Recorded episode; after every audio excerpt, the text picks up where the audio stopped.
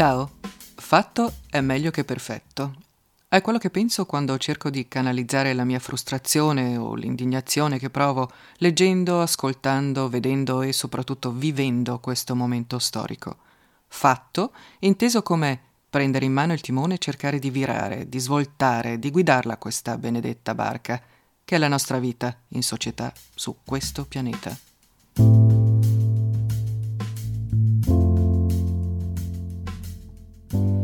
La voce che senti è quella di Anita Rossi, giornalista al telefono con un ospite d'eccezione, come sempre del resto quando decido di registrare una puntata. Oggi si tratta di Nicola Canestrini, noto avvocato difensore appassionato di diritti fondamentali, per metà trentino e per metà altoatesino. Canestrini è nato a Bolzano 48 anni fa è cresciuto a Igna, ha frequentato il liceo classico in lingua tedesca Bolzano, poi ha studiato giurisprudenza a Ferrara. Da anni ormai insegna in vari corsi di lauree nella facoltà di giurisprudenza all'Università di Trento. Ma il fulcro dal quale parte il suo istinto legale è la difesa penale. Canestrini infatti è abilitato a difendere anche davanti alla Corte Penale Internazionale dell'AIA per i crimini internazionali, quali genocidio, i crimini contro l'umanità, crimini di guerra e crimini di aggressione. Il suo impegno professionale e sociale è tutt'uno. Fa parte di associazioni come Giuristi Democratici Italiani e Avvocati per la Solidarietà. Oggi Canestrini vive a Rovereto con moglie e figli. Le origini paterne sono lì. È a Rovereto che suo papà, Sandro Canestrini, aveva il suo studio legale. Ora è in mano a Nicola Canestrini.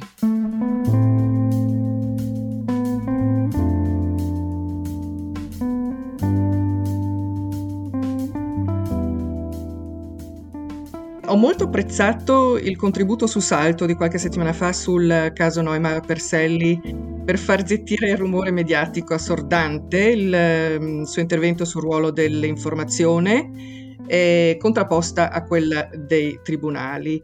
Eh, l'ho apprezzato non solo perché Laura era un'amica, ma proprio per i, puntini sulle i che ha messo anche sul fatto che in una democrazia le cose devono essere molto separate. Vuole magari ricapitolare il dilemma per chi forse non ha letto il suo commento? Volentieri, bisogna iniziare con il dire che la libertà di manifestazione del pensiero è uno degli indici fondamentali della nostra democrazia. La Corte Costituzionale italiana 50 anni fa l'ha definita la pietra angolare del sistema democratico. Vuol dire che la democrazia è costruita sul, e si viene misurata sulla ampiezza della libertà di poter dire e scrivere ciò che eh, il giornalista o l'uomo comune ritiene di poter scrivere e dire. E I giornalisti sono watchdog of democracies, cani da guardia del potere, sono persone che, come altre categorie professionali, penso proprio agli avvocati, hanno un ruolo di sentinella ed infatti nelle, nelle eh, dittature eh, anche mascherate, eh, avvocati e giornalisti sono fra le prime categorie che vengono prese di mira per il loro lavoro. Sì. Il diritto alla cronaca però non può essere diritto alla gogna. Il, la funzione della democrazia è quello di smascherare abusi di potere, non rendersene, userò una parola forte, in qualche modo complici. Perché il giornalista non è un amplificatore dell'ipotesi investigativa, ma il problema è che il giornalista che fa giornalismo investigativo è una funzione fondamentale, ma giornalismo investigativo non vuol dire fare il copia e incolla dalle veline mandate la mattina alla polizia giudiziaria, perché così si rende complice di un abuso, di un problema che investe lo Stato di diritto, perché vede la polizia giudiziaria ha tutto il diritto di fare delle ipotesi e deve poterle fare, ma il sistema richiede che queste ipotesi rimangano tali fino a quando non vengono provate nel processo, no? È logico, è come se il, il, il giornalista desse voce solo alla difesa, non è giusto perché il giornalista dovrebbe riuscire a contemperare le due voci e magari a occuparsi un po' di più di quello che accade dentro ai tribunali. Se posso, eh, vado un passo in avanti. L'ultima mh, mm, emergenza pandemica ha purtroppo impedito per larga parte che i dibattimenti, cioè i processi, si svolgessero uh, con le a porte aperte, e cioè con libero accesso del pubblico, tra cui anche i giornalisti. Ecco, polemicamente eh, devo prendere atto che la reazione della stampa, Federazione Nazionale in testa, è stata molto tiepida a questa esclusione dei giornalisti dell'aula di giustizia, quando quello è il vostro posto perché sono delle dittature che si svolge la giustizia segreta e lì viene accertata quello che è la verità. Nei casi di cronaca, diciamo, mediatica, che hanno appeal, eh, dove si vendono tanti giornali o viene molto cliccato un articolo con delle foto scabrose, ecco lì il rischio è che si insegua un po' la voglia di gogna delle persone che, come dimostra anche il recentissimo caso dell'indagine a carico del figlio di un, di un famoso politico per presunta violenza sessuale di gruppo, eh, lì il rischio è che ehm, il tutto diventi uno spettacolo orrendo in cui si mette diciamo, la berlina, il mai capitato di turno e di colpo però i giustizialisti si ritrovano a essere molto garantisti. Allora, dal figlio di Beppe Grillo andiamo proprio nelle aule dei tribunali e vorrei citare un attimo quello che ho trovato sul suo studio legale eh, di autodescrizione. La cito adesso testualmente. Il diritto penale mi dà la possibilità di realizzare l'uguaglianza davanti alla legge, riaffermare quotidianamente i diritti fondamentali e perché mi piace l'adrenalina del com dibattimento. Vorrei soffermarmi su questo, quest'ultimo mm, com dibattimento. Cosa eh, intende per riaffermare o realizzare l'uguaglianza? Ero parecchio più giovane quando ho scritto quella descrizione e al momento sono un po' più scoraggiato sul fatto che davvero nel nostro Stato di diritto ehm, i diritti fondamentali possano prevalere, il che non vuol dire che io mi sia rassegnato, però una pratica quotidiana giudiziaria riafferma purtroppo che il più fondamentale dei diritti, proprio quello dell'uguaglianza, eh, rischia di non entrare nell'aula di tribunale per tante ragioni, ma anche perché purtroppo eh, chi è economicamente, socialmente, culturalmente più debole rischia di non ricevere giustizia come chi invece chi sia economicamente, culturalmente o socialmente più forte. Quando dico che il, il dibattimento, cioè il processo è un combattimento, eh, cito in realtà un famoso giurista tedesco che dice Verteidigung ist Kampf. Kampf um die Rechte des Beschuldigten im Widerstreit mit den Organen des Staates. Il problema è che il penalista, quando difende un indagato, non difende la persona, non difende il crimine, ma difende proprio i diritti e in questo combattimento si stabilisce dove sta l'asticella dei diritti. C'è chi li vorrebbe limitare, c'è chi li vorrebbe espandere e qualcuno deve decidere quale sia la misura giusta. In questo combattimento ehm, che, che, si svolge naturalmente secondo delle regole predefinite che sono scritte in un codice che si chiama codice procedura penale, eh, ciò che dovrebbe contare è appunto solo l'applicazione di quelle regole. Se poi mi chiede se questo funzioni, e al momento sono un po' più, credo, scoraggiato, ma insomma mi riprenderò. Mentre lei citava appunto il suo collega tedesco, mi è venuto in mente che comunque c'è una grossa differenza anche nel vedere il diritto o i diritti da parte della mm, cultura tedesca e della cultura italiana. E questo viene riflesso già subito dalle parole, cioè dalla linguistica. In tedesco si parla di Recht und Gerechtigkeit, quindi Recht fa parte proprio della Gerechtigkeit, della giustizia. In italiano invece le due nozioni sono completamente separate. Fa senso questa separazione?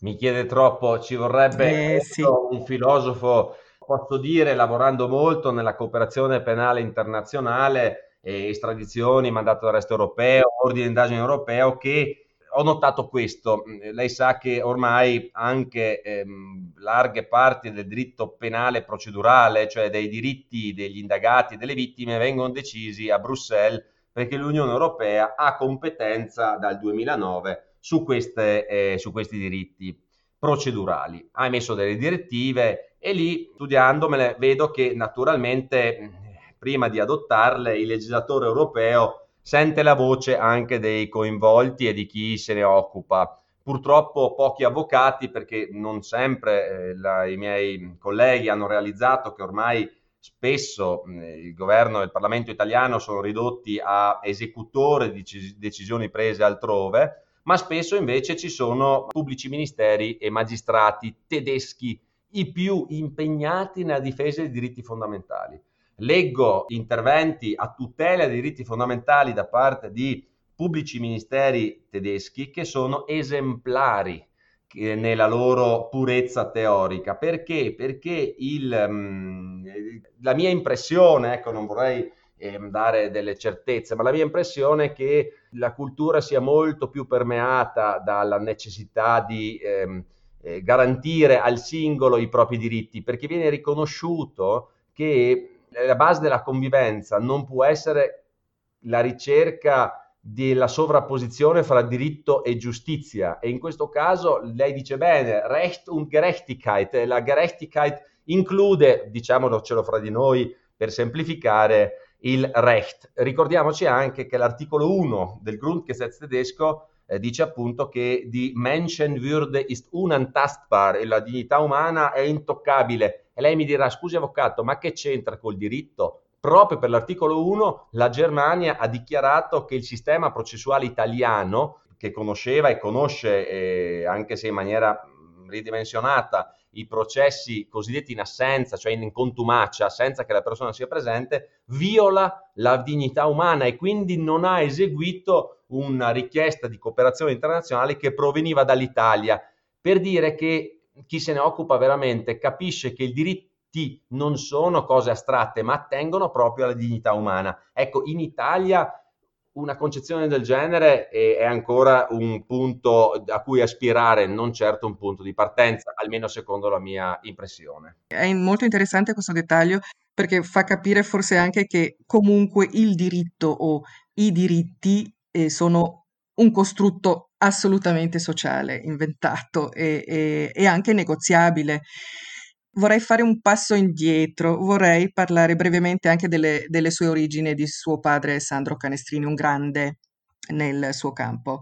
Classe 1922, scomparso due anni fa, partigiano, quindi membro della resistenza durante la seconda guerra mondiale, e molto conosciuto come proprio avvocato dei poveri oppure avvocato contro proprio per il suo impegno eh, in difesa dei diritti civili democratici e questo senza distinzione né di appartenenze linguistiche né ideologiche, come racconta proprio la sua vita. Vorrei capire quanto influisce questa eredità nel suo quotidiano, nel suo lavoro. È evidente che aspirerei ad una continuità eh, ideale. Io, come credo anche eh, tutti i, i figli di mio padre, siamo cresciuti in questo l'idea che siamo tutti uguali, che i soldi non possono fare la differenza e che è compito della Repubblica di rimuovere gli ostacoli alle disuguaglianze. E la vita professionale di mio padre testimonia il suo impegno costante in un momento in cui, ad esempio, se parliamo del Südtirol, eh, diciamo, era impensabile che un italiano difendesse i, aperti virgolette, tedeschi, chiusi virgolette, eh, questo mio padre l'ha fatto a, con grave diciamo così, ehm, ritorsione da parte della, eh, de parte della comunità eh, cosiddetta italiana che lo considerava un traditore. Mio padre è sempre stato in qualche modo un ribelle, mi eh, veniva chiesto perché eh, non avesse ehm, così avuto posti di potere, papà era una persona scomoda e, e quando ne parlava con mia madre era sempre evidente che lui supportato appunto da mia madre Marta De Biasi, non era pronto a scendere a compromessi, ogni tanto magari anche sbagliando, eh, perché non tutte le scelte che eh, sono state fatte a posteriori potevano rivelarsi corrette e erano corrette per quello che era l'impostazione del momento, la sua idea del momento. È vero però che, ahimè, essere contro, tra virgolette, comporta un prezzo altissimo personale e anche pubblico insomma, ehm, anche fra eh, i miei colleghi, devo dire che non era sempre molto gradito e lui non faceva niente per rendersi particolarmente gradito, ecco. Comunque anche lei ha la fama di un attivista legale, di un pensatore critico, in certi casi anche rivoluzionario. Chi ha seguito un po' i miei interventi anche pubblici vede che spesso è come le vado un po' a cercare, ecco, è una questione faticosa, non posso dire che non sia faticosa, e, per esempio uh, inimicarsi i suoi colleghi che pure io stimo molto e che ho difeso spesso mh, per la questione della libertà di critica, libertà di cronaca, e adesso la questione del, um, dell'intervento sulla gogna mediatica, in questo caso di cronaca di qualche mese fa della provincia di Bolzano, di certo non ha giovato anche a rapporti professionali. La linea lì è molto netta, o i diritti si difendono sempre o altrimenti diventa un problema di coerenza. Eh, si diceva che i diritti fondamentali che dipendono dal momento non sono affatto fondamentali eh, sono fondamentali perché sono il fondamento nostra, del nostro Stato di diritto. Dico anche volentieri, e approfitto di questa chiacchierata, che non è che io pretenda di avere sempre ragione, ci mancherebbe anche altro. E la ragione è una cosa che si costruisce tutti insieme secondo i punti di vista e ci vuole una franca discussione. Dentro le aule si chiama sentenza il risultato, fuori dalle aule si chiama ragionamento e quindi un punto di arrivo auspicabilmente comune. Comunque, d'accordo se quando la descrivo parlo anche di attivismo, quindi di impegno sociale e non solo di professione, di libera professione. Ci sta? Beh, dentro e fuori dalle aule, eh, sì, assolutamente sì, perché vede l'avvocato, questo è un altro lascito di mio padre, non è tale solo quando indossa fisicamente la toga e pronuncia la sua ringa conclusiva L'avvocato dovrebbe essere una figura che in qualche modo ha una figura guida culturale. Ci siamo tanti di avvocati e va bene perché vuol dire che ci sono più punti di vista, ma non può limitarsi, credo, almeno per quanto ritengo io, magari qualcuno dirà diversamente, ad essere un bravo tecnico. Non serve solo saper calcolare le riduzioni per attenuanti o i calcoli per, per arrivare a un buon patteggiamento o un ottimo patteggiamento forse il ruolo dell'avvocato è un ruolo anche un po' diverso, quello di pensare, ecco, forse diciamola così, ai diritti anche quando non è coinvolto qualcuno della propria famiglia. Eh, anche qui eh, difendere i diritti è spesso una questione scomoda perché difendi le persone accusate dei peggiori crimini. Ecco, il ruolo dell'avvocato è proprio quello di pensare ai diritti degli ultimi anche quando questo ultimo non è proprio tuo figlio, tua moglie o tuo fratello, perché in quel momento è facile essere garantista, difficile è quando tutti gli danno addosso e che in cui il posto dell'avvocato non può che essere vicino a questo ultimo, come disse il difensore di Asia Bibi, Saiful Maluk, che intervistai un paio di anni fa ad un convegno a Roma presso l'Unione delle Camere Penali, si ricorda l'avvocato pakistano musulmano che fece assolvere la cristiana condannata a morte da, da, da, un giudice pakistano, la fece assolvere davanti alla Corte Suprema e lui disse I am proud of standing uh, with Asia Bibi, io sono fiero di stare vicino ad Asia Bibi. Ecco, questo è il posto dell'avvocato. Il posto dell'avvocato non può essere mainstream, almeno credo. Torniamo al presente, quello diciamo urgente che ci riguarda tutti, la situazione di emergenza che viviamo con tutte le restrizioni e quindi parliamo di limitazione dello Stato di diritto. Questa situazione ci pone molte domande eh, anche antipatiche, ma secondo me importanti, domande su Stato individuo, sulla democrazia, ehm, il bene comune contro gli interessi individuali, Secondo lei è una questione etica piuttosto che di diritto o parliamo di legittimità costituzionale? Di cosa parliamo?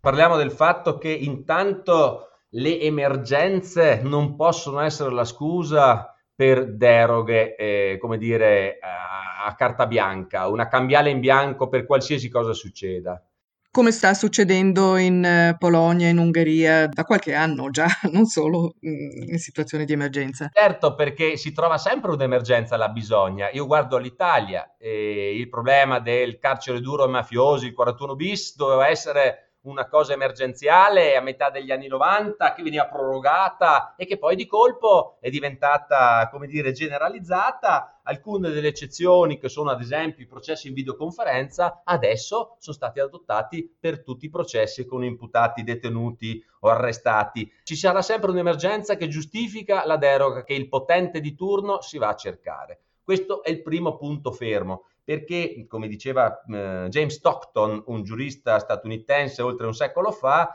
le costituzioni sono catene che i sani si danno per il momento in cui vanno fuori di testa, perché impediscono che la cosa esploda, perché è giusto rispettare le regole non solo durante le emergenze, ma proprio durante le emergenze.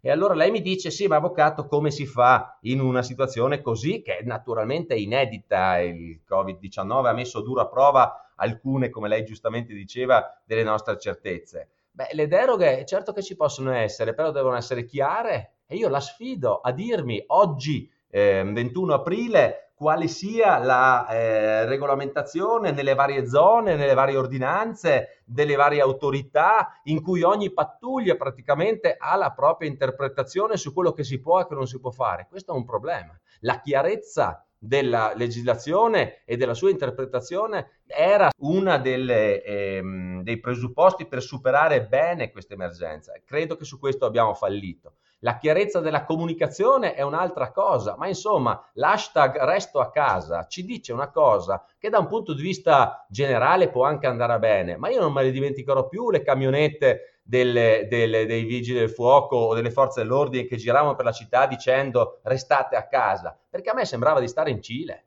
cominciamo a capire anche se etica, cioè diciamo il bene comune come valore supremo, può davvero dire, eh ma allora tu sei un assassino perché vai a correre. E eh, porca miseria, no, perché a quel punto il giudice, eh, il legislatore, il giudice e l'esecutore diventa il vicino di casa che non a caso adesso con delle applicazioni da parte delle forze dell'ordine, è una follia, viene chiamato a fare il delatore, ma solo a me ricorda la storia di Anna Frank dei vicini, cioè è un paragone naturalmente anche qui provocatorio e forte, però la convivenza non si può mica basare sul, sul sospetto, sulla richiesta di delazione, la convivenza si deve fondare su valori condivisi che siano condivisi vuol dire che tutti accettano perché in qualche modo ne intravedono la fondatezza e su questo balletto eh, ognuno di noi ha già capito e ci sono eh, moltissime perplessità. Lei soprattutto critica la frammentazione anche, non solo la comunicazione, la chiarezza, ma anche la questione di ogni provincia, ogni regione si fa le proprie regole, immagino. Eh sì, perché sono regole che andrebbero decise in maniera unitaria, che possono essere naturalmente adotta- adattate, ma di certo non aiuta che poi rispetto a una regola generale e ciascuno si affretti per motivazioni, diciamocela chiaramente, politiche, a introdurre deroghe, deroghine o aggravamenti, perché un'altra cosa che io non posso dimenticare è che le nostre province autonome del Trentino e di Bolzano a un certo momento volevano espellere i non residenti che pure venivano invece visti come comodi borsellini di denaro nel momento in cui avevano acquistato seconde case, ma, ma come si fa? Insomma, è un po' di solidarietà. Perché prima i roverettani? Ma che ragionamento è? Perché prima i bolzanini? Ma dove c'è scritto? È una stupidaggine. Prima l'essere umano di qualsiasi colore, razza, religione e se questo ci dimostra che abbiamo iniziato a discriminare con prima gli italiani, adesso cominciamo a discriminare dicendo prima i roverettani, prima quelli, gli avvocati che hanno lo studio in piazza Podestà, prima io, prima me, è questo il fondamento del prima qualcuno e gli altri dopo, rispetto a situazioni che andrebbero trattate come tutti uguali. Scusi però se mi scaldo, non ce l'ho no, è, è bello vedere che comunque funziona ancora la leva. Ok, allora mi piacerebbe allargare lo sguardo. In tedesco si dice über den Tellerrand hinaus. Cioè, abbiamo parlato d'Italia. Vorrei capire un attimo quali sono i suoi fronti personali di combattimento attuali sono meramente italiani o sono la testa in questo momento dove ce l'ha? Ma la testa ce l'ho della rassegna stampa che vi manda il New York Times tutte le mattine eh, comodamente nella posta. Si riescono a leggere degli articoli, diciamo così, senza pensare che la questione della Superlega o del figlio del politico di turno indagato sia l'ombelico entro il quale tutto deve ruotare. La testa è sull'equilibrio delicato fra potere e società eh, per capire dove stia un punto di equilibrio accettabile. Dobbiamo pensare in ogni momento che mentre noi ci interroghiamo sulla, su necessità giuste, che sono quelle, non lo so, di aprire o meno la, le scuole in presenza, ci sono eh, persone che, come dire, devono intanto cercare di arrivare a fine giornata e in qualche modo, senza fare facile moralismo, è giusto considerare questi punti di vista. Il mio impegno anche professionale, è spesso per un processo giusto, um, insomma, partecipo con molti, molte colleghe e colleghi, avvocate e avvocati a delle fact-finding mission all'estero, um, in Egitto, in Irlanda del Nord, in Turchia molte volte a verificare che ci siano condizioni minime di convivenza e da queste esperienze qualcosa si porta a casa anche in positivo perché non è affatto detto che qui da noi abbiamo la, la peggiore delle situazioni possibili, questo non è vero, eh, non ci dobbiamo mai accontentare. Possiamo chiudere forse con l'esempio della Turchia dopo non il Sofagate, lasciamo stare eh, quest'ultima uscita, ma eh, parlando della Convenzione di Istanbul eh, che Erdogan eh, a fine marzo praticamente mh, ha chiuso, eh, nel senso che questa convenzione quasi esattamente dieci anni fa è stata firmata dal Consiglio d'Europa, quindi da oltre 40 Stati europei, non solo l'Unione Europea, a Istanbul, con anche la Turchia firmataria e ora pare eh, non solo si remi contro, ma si torni proprio indietro con passi da gigante nella lotta femminista, che è anche una lotta per i diritti fondamentali. Non so come la vede lei. Beh, eh, lei dice bene, i 47 Stati membri del Consiglio d'Europa avevano deciso di firmare questa importante convenzione a tutela dei diritti eh, delle donne, ehm, sul quale pure si dovrebbe fare una riflessione anche qui da noi su quale sia la rappresentazione della donna. Eh, l'idea della donna, mi limito solo a dire che in emergenza era naturale che a stare a casa fossero soprattutto le donne e chi se ne importa se eh, avevano un lavoro come magari i loro compagni o mariti, e penso anche a casa mia, ci mancherebbe anche altro.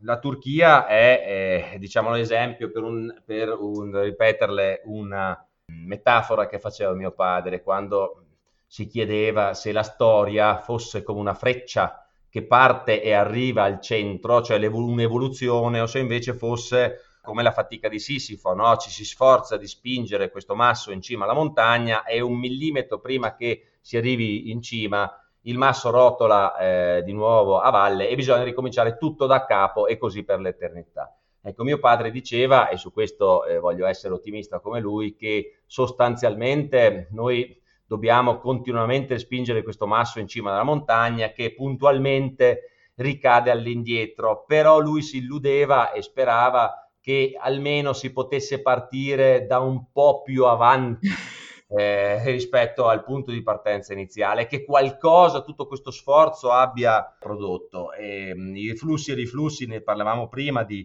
fra potere e società sono evidenti, la Turchia ne è un esempio perfetto, si è rivelata essere quello che è stata definita anche dal nostro Presidente del Consiglio una mm, vera e propria dittatura e le ricordo che eh, gli avvocati parlavano di dittatura e di compressione intollerabile dei diritti fondamentali già nel giugno 2013 quando il mondo al mondo non importava niente della Turchia perché già nel giugno 2013 venivano arrestati avvocate e avvocati in toga nel tribunale di Istanbul perché difendevano i manifestanti Jazzy Park eh, a proposito di sentinelle dei diritti. Speriamo che la comunità internazionale, forse anche rivedendo alcune politiche egocentriche e tese più a difendere confini eh, che non a fare della solidarietà un principio di convivenza, possano convincere la società eh, turca a ehm, abbracciare una visione più ampia, naturalmente con metodi non violenti e democratici, che sono gli unici che, anche se molto più faticosi,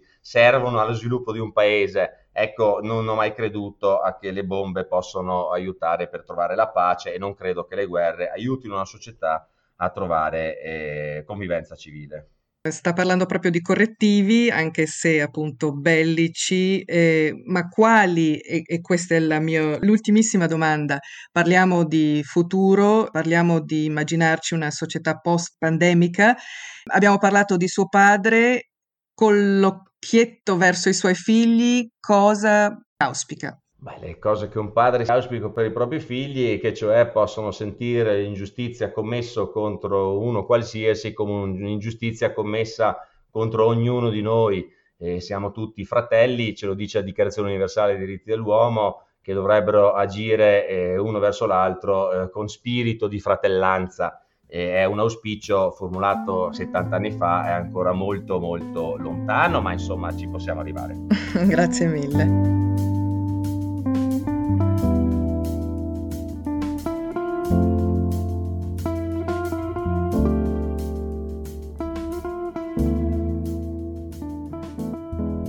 Da qualche settimana gli israeliani, vaccinati per oltre l'80%, godono di privilegi e libertà che conosciamo da prima la pandemia. I loro vicini palestinesi di Gaza, molti dei quali sono pendolari e lavorano in Israele, invece stanno morendo di Covid-19 come mai, in assenza, o quasi, del vaccino che i loro vicini regalano a stati amici perché ne hanno comprato troppo.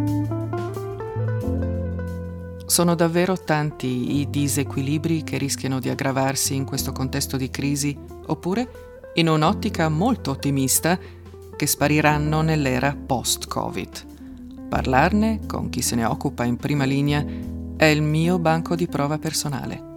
Per chi volesse approfondire, Nicola Canestrini ha pubblicato una marea di articoli sulle questioni di cui abbiamo parlato in questa puntata. Trovi tutti i riferimenti sul sito canestrinilex.com www.ecoscienza.com.